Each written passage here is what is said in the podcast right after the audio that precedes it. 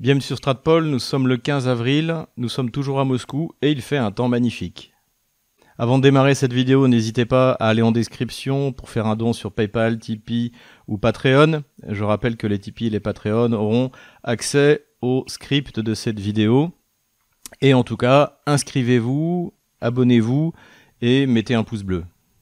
Actualité politico-stratégique très dense ces derniers jours, dans la prolongation de ces dernières semaines, et évidemment l'Ukraine, ainsi que la relation américano-russe avec euh, l'arrivée de Joe Biden au pouvoir, est au cœur, est au centre de notre attention.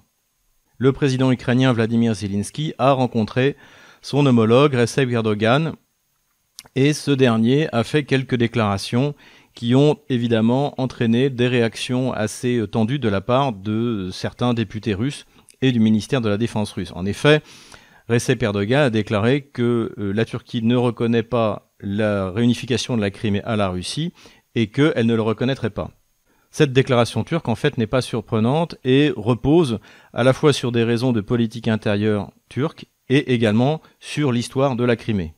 Pour la question de politique intérieure, il faut bien comprendre qu'avec le problème kurde, jamais la Turquie ne reconnaîtra la réunification de la Crimée ou euh, pourquoi pas du Donbass, pour ne pas créer justement un précédent que pourraient exploiter les Kurdes. De la même manière, la Chine ne reconnaît pas la Crimée parce que cela créerait un précédent vis-à-vis de Taïwan et pourquoi pas vis-à-vis euh, des Ouïghours.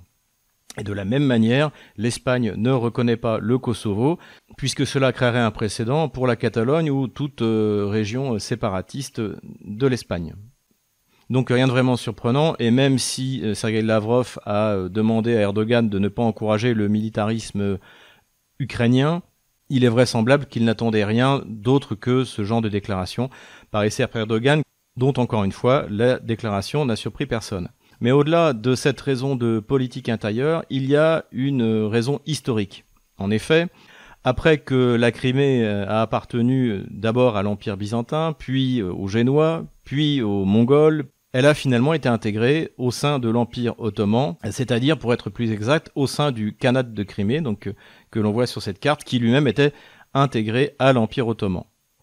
Ce Khanat de Crimée était assez prospère, notamment à la fin du XVe siècle, par le trafic d'esclaves, puisque les Tatars lançaient des raids esclavagistes euh, non seulement en Russie, mais également dans ce qu'était à l'époque le royaume polono-lituanien ou la Reich Pospolita, pour s'emparer d'esclaves slaves et les vendre sur les marchés d'esclaves de l'Empire ottoman.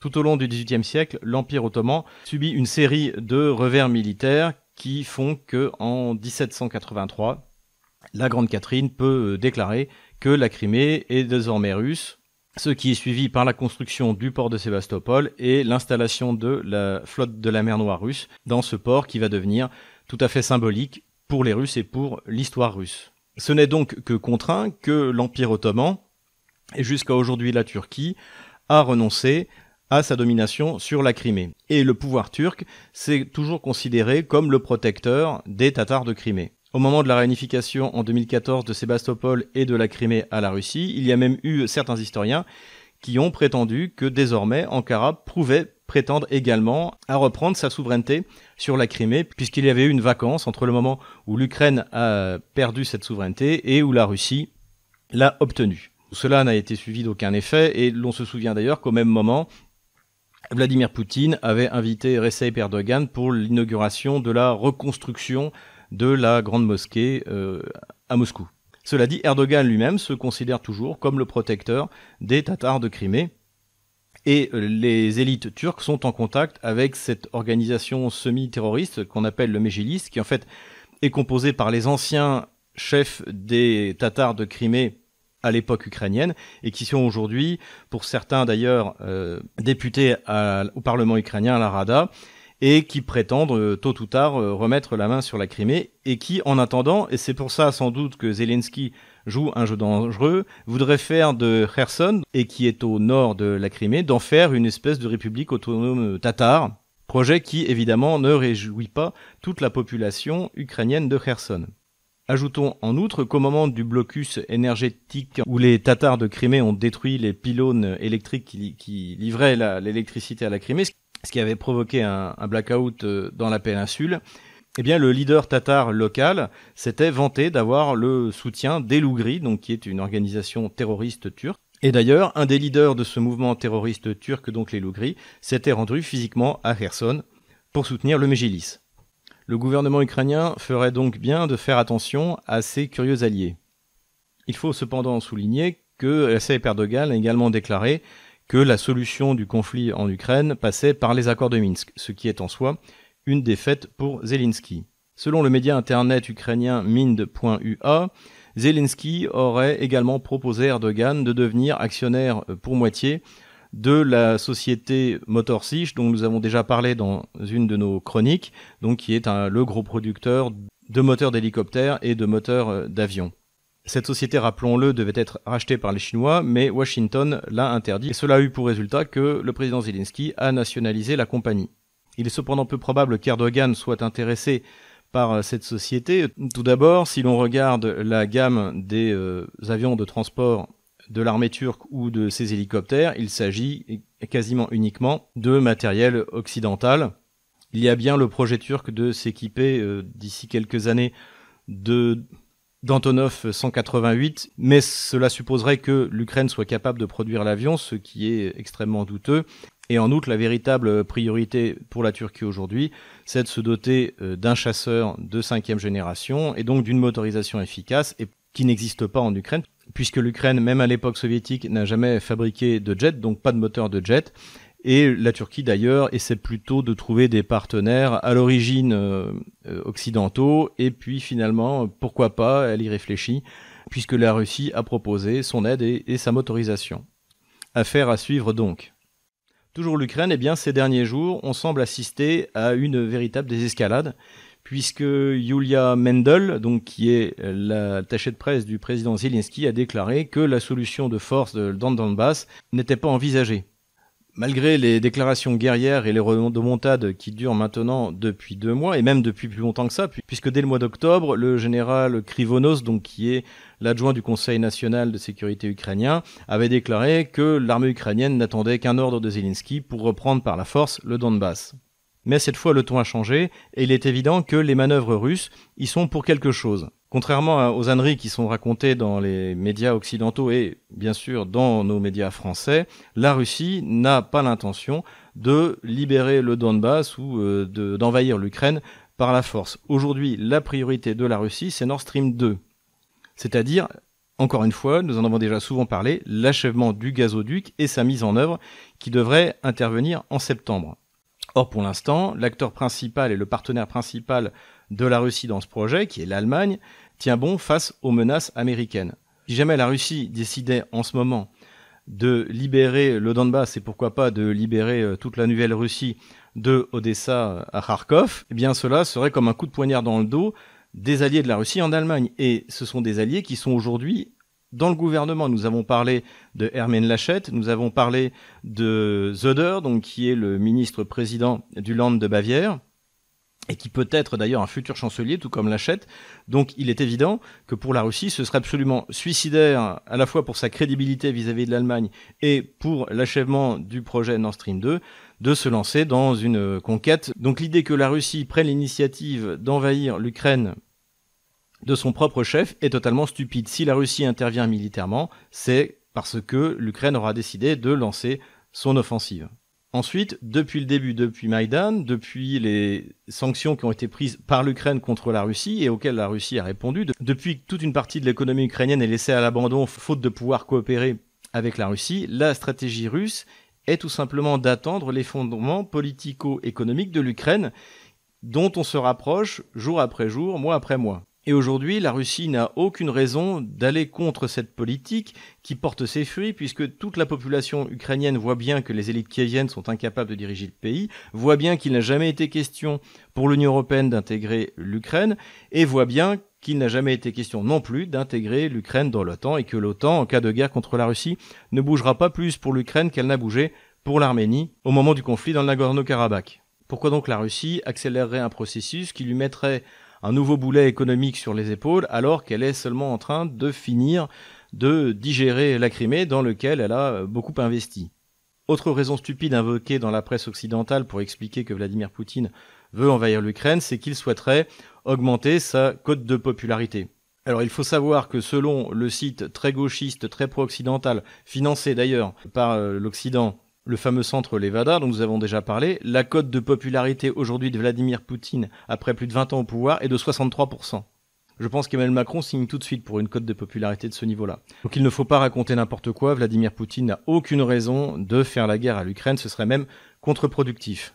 On peut faire au-delà de ça quelques considérations sur ce qui pourrait se passer si euh, la Russie, une fois qu'elle aura retrouvé sa liberté stratégique complète après l'achèvement et la mise en œuvre de Nord Stream 2, décidait de libérer la Nouvelle-Russie. Bon, militairement, ça ne poserait aucun problème, ça commencerait vraisemblablement par euh, le blocage de toutes les fréquences de transmission, de tous les systèmes de transmission ukrainiens. Ce serait suivi immédiatement par une pluie de missiles calibre qui détruirait tous les systèmes antiaériens ukrainiens, toutes les réserves de munitions, de carburant, les points stratégiques. Et pour finir, l'armée russe pourrait rentrer à la fois par la Crimée, à la fois par euh, Kharkov, et puis pourquoi pas euh, par euh, le Donbass. Donc, militairement, cela ne posera aucun problème. Sans doute plus de la moitié de l'armée ukrainienne déserterait immédiatement, puisque eh elle est composée de gens qui vivent au sud-est de l'Ukraine et qui n'ont absolument pas envie de faire la guerre à la Russie. Autre chose et autre point important, c'est que la Russie n'aurait pas occupé les villes, ce qui est coûteux en hommes et en munitions, puisque des villes comme Odessa, euh, comme Kharkov, comme Zaporozhye sont prêtes immédiatement à basculer côté russe.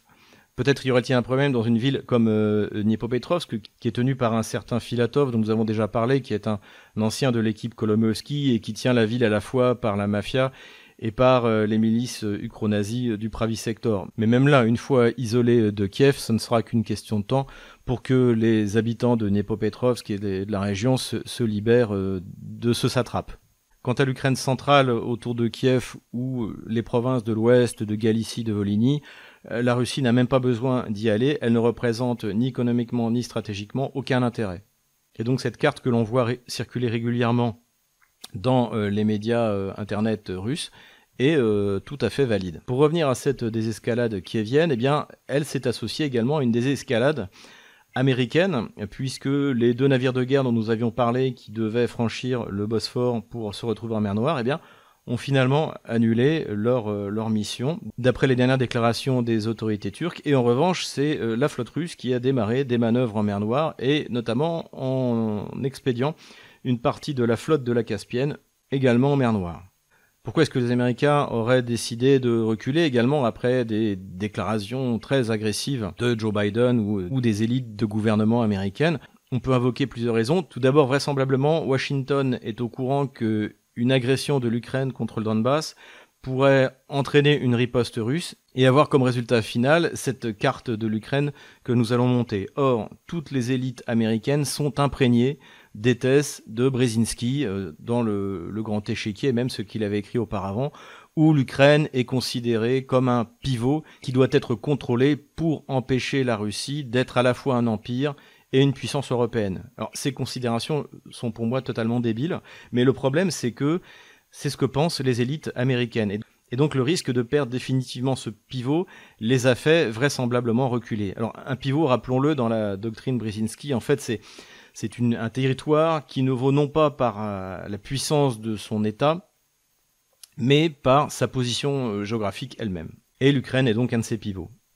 La deuxième raison dont nous avons déjà parlé et qui était la seule euh, véritablement redoutée par les Russes, c'est que une offensive globale contre la Russie, à la fois en Transnistrie, à la fois en Ukraine, à la fois, pourquoi pas, en Biélorussie, à la fois en Géorgie, dans le Caucase, eh bien cette offensive globale est, irréalisable aujourd'hui. Et la troisième raison, qui constitue d'ailleurs le troisième point que je vais aborder dans cette vidéo, c'est la perspective d'une rencontre au sommet entre Joe Biden et Vladimir Poutine.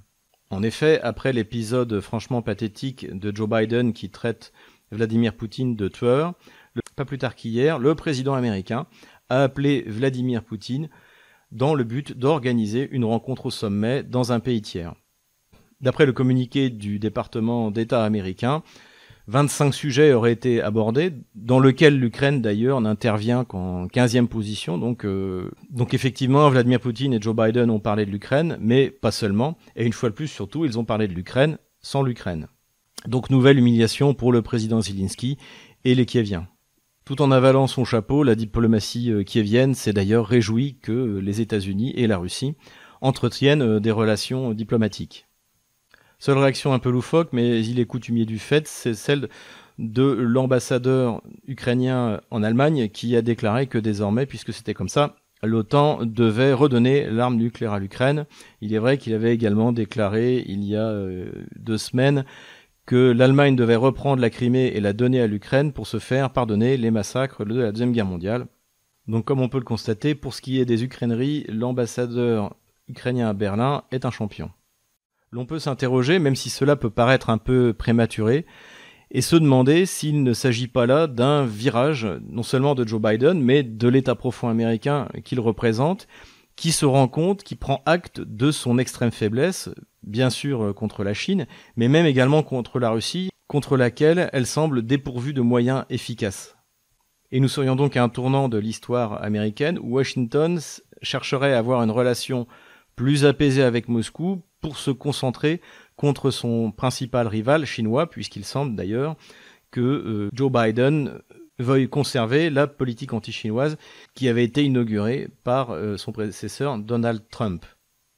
Les États-Unis se lanceraient alors, comme ils le font déjà, dans de véritables opérations de réindustrialisation et de retour d'autres technologies, comme ce que l'on peut observer dans la production de semi-conducteurs et de microprocesseurs, puisque sa dépendance vis-à-vis de Taïwan et de la Corée du Sud est un réel problème pour sa souveraineté technologique.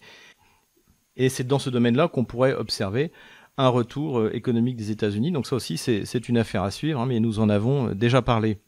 Si cela était le cas, cela provoquerait une véritable crise de désespoir chez les néoconservateurs occidentaux qui attendaient de Joe Biden, nous l'avons déjà dit, qu'il les venge des quatre ans d'humiliation, pour citer les termes de l'un d'entre eux, Thomas Gomard, subis tout au long du mandat de Donald Trump. Pour la politique étrangère française, cela aura un impact certain, puisque comme nous l'avons dit à plusieurs reprises, la politique étrangère française est faite par des fanatiques, hein, qui sont des néoconservateurs atlantistes, qui se sont radicalisés tout au long de ces dernières années, par des euh, séjours euh, aux États-Unis, par des contacts permanents avec euh, les élites américaines. On peut citer, j'ai cité Thomas Gomard. Sur Stratpol, on connaît bien Bruno Tertrais.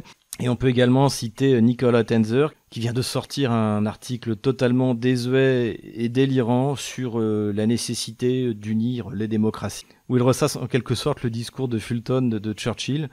Alors je mettrai le lien de, cet article dans la description de cette vidéo parce qu'il faut le lire, pour qu'il faut se rendre compte de l'état de décrochage de la secte néoconservatrice française vis-à-vis de la réalité du, monde contemporain. Et malheureusement, euh, garder en tête que ces gens-là définissent la politique étrangère au Quai d'Orsay.